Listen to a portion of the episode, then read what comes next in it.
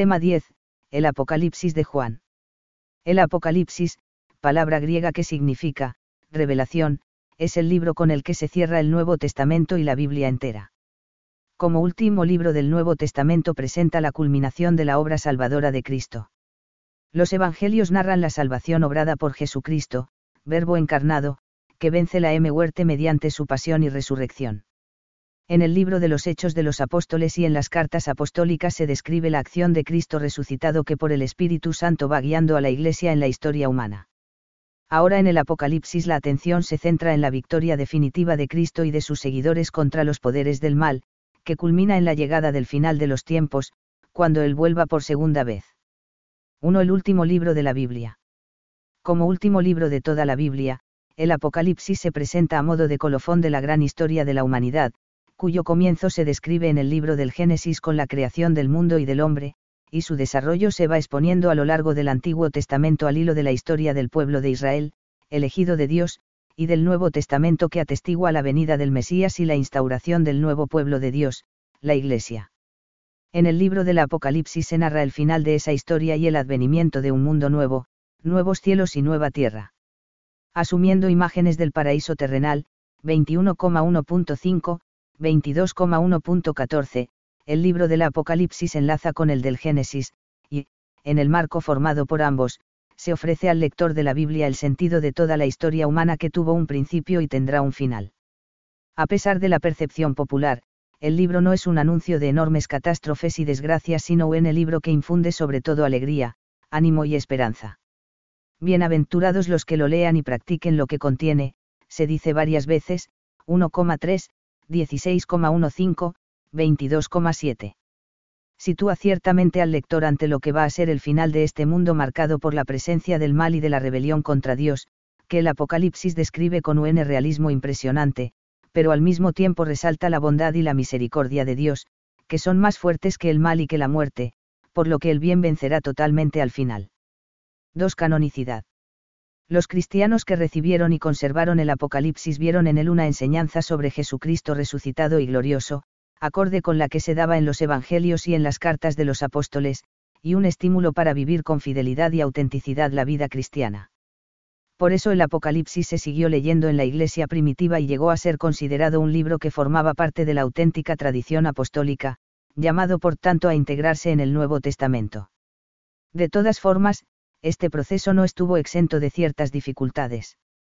De hecho, pertenece al grupo de libros llamados deuterocanónicos, es decir, de aquellos escritos que durante cierto tiempo no fueron redvidos como sagrados por todas las comunidades cristianas es posible que el uso que hicieron de él algunas sectas heréticas de la antigüedad para apoyar sus doctrinas suscitara sospechas sobre su autenticidad en algunos ámbitos de la Iglesia, sobre todo en Oriente. Sin embargo, la ambigüedad de algunos escritores de la Iglesia Oriental queda paliada por el testimonio de la Iglesia Latina, que muy pronto lo admitió como canónico. Así lo atestigua el canon de Muratori que ya en el siglo II incluye al Apocalipsis en su lista de libros sagrados.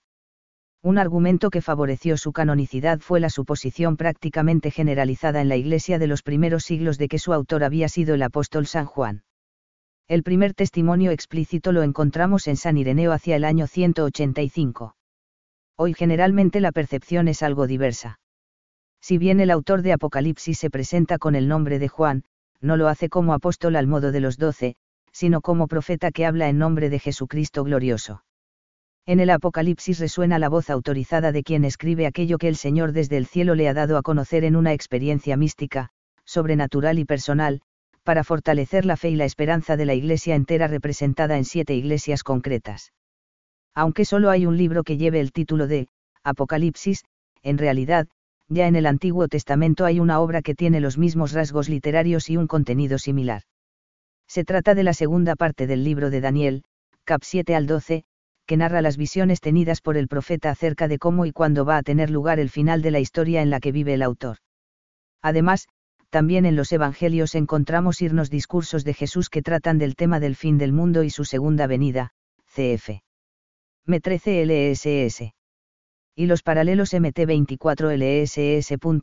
LC 21,5 SS, y en las cartas de San Pablo y en las de San Pedro aparece con frecuencia ese mismo tema de la segunda venida de Cristo, del juicio universal y la renovación de este mundo presente, aunque estas cosas no se describan con la grandiosidad que encontramos en Apocalipsis. 3. El género apocalíptico. La literatura apocalíptica abarca un amplio periodo de tiempo que va desde el siglo IV o III AC hasta después de la Segunda Guerra Judía en el 130 DC.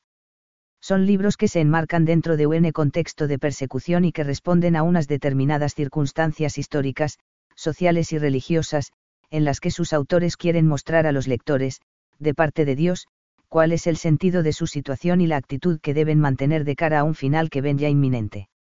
Este tipo de literatura en buena medida hunde sus raíces en la literatura profética. Por una parte, porque los profetas habían anunciado ya la intervención definitiva de Dios, el Día del Señor, CF.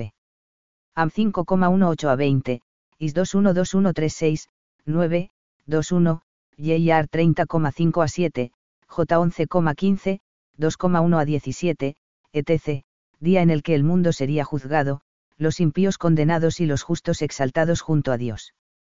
Por otra, porque para comunicar su mensaje, los profetas empleaban el recurso a visiones e imágenes simbólicas de animales, astros, ángeles, fuerzas de la naturaleza, etc. CF. AM 7,1 a 8,3, OS 13,7 a 8, J 1210-11, EZ 1-2, etc. De todas formas, la literatura apocalíptica también recibe su influjo de los libros sapienciales, de modo que las visiones se entremezclan con recomendaciones de orden moral, con invitaciones a la reflexión y promesas de bienaventuranza o castigo futuros. Como precedentes apocalípticos veterotestamentarios hay que señalar particularmente algunos pasajes del libro de Isaías, caps 24 a 27, gran parte del libro del profeta Zacarías, especialmente los caps 9 a 14, y sobre todo el libro de Daniel, especialmente caps 7 a 12. Pero donde más abundantemente viene testimoniada la literatura apocalíptica es en un conjunto de libros que no llegaron a formar parte del canon bíblico. El más antiguo de ellos es uno Enoch, escrito en el siglo IV o III AC. Otro libro influyente fue el llamado Libro de los Jubileos, de comienzos del siglo II AC. También en la literatura de Qumran, siglos II AC, 1 DC, se encuentran composiciones de tipo apocalíptico, que encuentran fuerte eco en el Apocalipsis de Juan. Después de la destrucción de Jerusalén en el año 70 este tipo de literatura continúa en ámbito judío en numerosas obras. Así, por ejemplo, el Apocalipsis de cuatro Esdras, dos Esdras, dos Baruch, el Apocalipsis de Abraham, el Apocalipsis de Moisés y los libros 3 y 4 de los oráculos civilinos. Todos estos libros apocalípticos son obras que denotan una actitud profundamente religiosa y una fe inquebrantable en el Dios de Israel. Su finalidad es consolar a quienes están padeciendo la persecución, y animarles a mantener la fe y la esperanza en Dios. Se denominan libros apócrifos. 4 rasgos formales y doctrinales de la literatura apocalíptica. Como se ha dicho, el contexto habitual en que se escriben estos libros de literatura apocalíptica o de revelación divina es el de persecución. Como rasgo más novedoso tienen la presentación esquemática de la historia en su conjunto, y una proyección hacia un final definitivo e inmediato de la misma, presentando ese mensaje como una revelación de los secretos guardados en el cielo, que ahora, al llegar los últimos tiempos, son desvelados. Uno desde el punto de vista formal, los apocalipsis se caracterizan por la pseudoepigrafía, el recurso de escribir asumiendo la figura de un personaje insigne del pasado, Noé, Lamec, Enoch, etc., o, al menos, de tiempos bíblicos del exilio, Bamk, Daniel, Esdras, con el que quieren conectar su mensaje. Este personaje suele ser transportado al cielo, donde se le muestran misterios que se le han de explicar después. Ante las revelaciones los videntes suelen quedar perturbados, desvanecerse o caer sobre su rostro en tierra. Con frecuencia quien le interpreta el mensaje revelado es un ángel, siendo los ángeles protagonistas fundamentales en muchos de los apocalipsis. 2. El lenguaje de estos libros se distingue por su carácter repetitivo y la inclusión de largos discursos. 3. Predomina el uso de las cifras y las listas, y se recurre con frecuencia al simbolismo de números, el 7, el 12, 1260, un tiempo más dos tiempos más medio tiempo igual a la mitad de siete, etc., de animales, de bestias y dragones simbólicos, de cielos, vientos y extrañas montañas, de árboles de vida, etc. 4. La enseñanza a menudo se transmite mediante imágenes, tal como habían hecho a veces los profetas, el trono de Dios de Isaías, el carro celeste, el uso de la espada o la tala de un cedro de Ezequiel, los caballos, la medición de la ciudad, o los candelabros y los dos olivos de Zacarías, etc. Las imágenes se emplean para hablar de Dios y de su poder al final de los tiempos, de su trascendencia y de su triunfo sobre sus enemigos. Como de ese momento final no hay experiencia histórica, lo que hacen es describirlo proyectando sobre él las grandes acciones de Dios contadas en la Escritura, la creación en su aspecto positivo, nueva creación, o negativo, el desorden originario, el diluvio que llegó de forma imprevisible o el castigo por el fuego que asoló Sodoma y Gomorra, el éxodo con el castigo estrepitoso de los egipcios y la salvación por el mar de los judíos, etc. 5. El contenido de estos libros ciertamente es variado, pero, sintetizando mucho, se podría decir que las revelaciones que transmiten tratan principalmente de cuestiones concernientes a la resurrección fuñirá, a la proximidad del nuevo eón y a la gran crisis que se cierne sobre la historia del mundo. Si los antiguos profetas desvelaban de parte de Dios un cambio profundo y radical en el desarrollo de la historia con la venida del Mesías, ahora ese cambio se une con el final del mundo presente. Este mundo y la historia se ven como abocados a un destino ya predeterminado por Dios, un destino que se va a realizar de forma inmediata, mediante terribles combates cósmicos. En general, consideran que este mundo está bajo el poder de Satán, sin posibilidad de regeneración, por lo que ponen su esperanza en un mundo nuevo que Dios creará, sin que el hombre apenas pueda aportar mucho más que su oración. En este sentido, presentan una fuerte tendencia determinista al considerar que todo está ya escrito en los libros y queda, por tanto, muy poco para la libertad y la conversión. De todas maneras, esta escatología parte de que Dios es bueno, que Él tiene el control de la historia y que no tolerará el mal indefinidamente. Al final, destruirá el mal y, si uno sabe leer los signos de los tiempos batallas cósmicas entre el bien y el mal, la resurrección de los muertos, o de los justos, el papel del Mesías, la renovación del templo, la reunión de las doce tribus, los gentiles que serán dominados por Israel, etc. puede llegar a saber cuándo sucederá esto. 5. Singularidad del Apocalipsis de Juan. El Apocalipsis de San Juan está más allá de los límites de esas obras que llamamos, Apocalipsis, tal como los estudiosos intentan reconstruir su género literario. Posiblemente, la mejor manera de definir el género de este libro sea como apocalipsis profético o profecía apocalíptica. Uno, aunque es cierto que el Apocalipsis se abre indicando que es una revelación de Jesucristo que Dios entregó a Juan, 1,1, ya en la segunda frase del libro se indica que estamos también ante una profecía, bienaventurado el que lee y los que escuchan las palabras de esta profecía y guardan lo que está escrito en ella, 1,3. Es evidente que Juan es consciente de que ha sido encargado por Dios de escribir esa profecía, 22,7.10, y que se considera un profeta, en línea con los profetas de la nueva alianza. El Espíritu Santo, que inspira la profecía, capacita a los profetas para dar testimonio de la revelación que Jesús trajo y trae, según lo dicho al comienzo del libro, Juan es, quien ha dado testimonio de todo lo que vio, la palabra de Dios y el testimonio de Jesucristo, 1,2. Este testimonio incluye la palabra de Dios sobre la historia de los hombres en el presente y en el futuro. 2. Es verdad que el Apocalipsis de Juan, como otros Apocalipsis, hace referencia a, lo que va a suceder pronto, 1,1 pero lo que va a suceder es consecuencia y culminación de lo que ya ha sucedido, la victoria de Cristo resucitado bajo la imagen del Cordero degollado, y de lo que está sucediendo, el reinado de Cristo en los cielos y la adoración que se le tributa, así como la paciencia y la oración de los santos. Y si en otros apocalipsis se presenta el final como algo inmediato, tras sintetizar en periodos la historia anterior, jubileos, o hacer cálculos numéricos sobre el momento preciso en que sucederá, Daniel, el, pronto, del Apocalipsis no es así de inmediato ni de concreto. El procedimiento que utiliza Juan para referirse al final es simbólico. Como no se sabe cuándo tendrá lugar el final de los tiempos, el Apocalipsis, como había dicho Jesús en el discurso escatológico, invita a la vigilancia esperanzada, sin querer establecer ni el cuándo ni el cómo. Sin duda comparte la preocupación por el final con obras apocalípticas de la época, pero la presenta con una proyección nueva. 3. Los destinatarios a quienes se dirige Juan también hacen diferente este libro de los otros apocalipsis de la época. Los apocalipsis judíos se dirigen a Israel como pueblo elegido, o a los descendientes de cada patriarca, por ejemplo, el testamento de los doce patriarcas, en cambio, el de Juan se dirige a la Iglesia en su conjunto, representada en las siete iglesias a las que dirige sus cartas. Es Cristo, vivo y glorioso, quien habla en la liturgia a su iglesia que sufre persecución, 1,4 a 20, y que experimenta la hostilidad externa y el riesgo de pervertir el Evangelio. Las siete cartas acaban con la promesa de Cristo, al vencedor.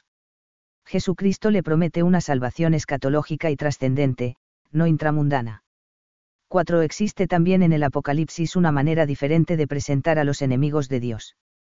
Mientras que en otras obras judías se dan rasgos muy concretos, Antíoco Epífanes, o el anticristo descrito físicamente en Apocalipsis de Ilaías, en el Apocalipsis de Juan se emplean símbolos como el de la bestia, el falso profeta o la ciudad prostituta que quedan abiertos para significar distintos enemigos de Dios y de los hombres a lo largo de la historia de la Iglesia. Y así como en otros apocalipsis el motivo para la intervención definitiva de Dios es que los judíos cumplen la ley, o que los perseguidores se han sobrepasado en oprimir al pueblo, en el de Juan lo que origina la intervención divina son sobre todo las oraciones de los santos que suben hasta el trono de Dios. 5. Como consecuencia, aunque el Apocalipsis tiene puntos de contacto con la literatura apocalíptica judía de la época, difiere profundamente de ella. Se parece a los Apocalipsis judíos en que se presenta como una revelación, otorgada por Dios a través de visiones y viajes celestes. Pero ahora es la revelación testimonio de Jesucristo a través de uno de sus testigos, Juan, que interpreta la historia en nombre de Dios. Libros similares cristianos algo posteriores al Apocalipsis, como El Pastor de Hermas y la Ascensión de Isaías, se sitúan también en este contexto de profecía cristiana. 6. Lengua y estilo del Apocalipsis. La lengua del Apocalipsis se separa del griego corriente de manera notable y tiene numerosos usos incorrectos de léxico y sintaxis. Su vocabulario es pobre, aunque su densidad semántica rica. En este sentido presenta la misma limitación de vocabulario que los otros escritos joánicos. Casi todos los estudiosos están de acuerdo en que el autor del Apocalipsis escribía en griego, pero pensaba en hebreo o estaba muy influido por las escrituras hebreas.